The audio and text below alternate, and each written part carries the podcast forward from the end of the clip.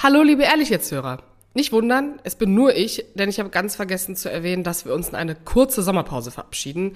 Pünktlich zum Ende der parlamentarischen Sommerpause sind wir dann wieder da und vielleicht hören Sie in der Zeit nochmal eine meiner Lieblingsfolgen. Zum Beispiel mit Marie-Agnes Strack-Zimmermann oder Andreas Scheuer.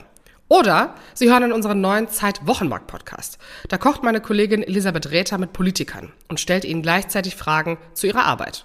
Wir hören uns ganz bald wieder. Es erwarten Sie weitere tolle Gäste. Bis dann.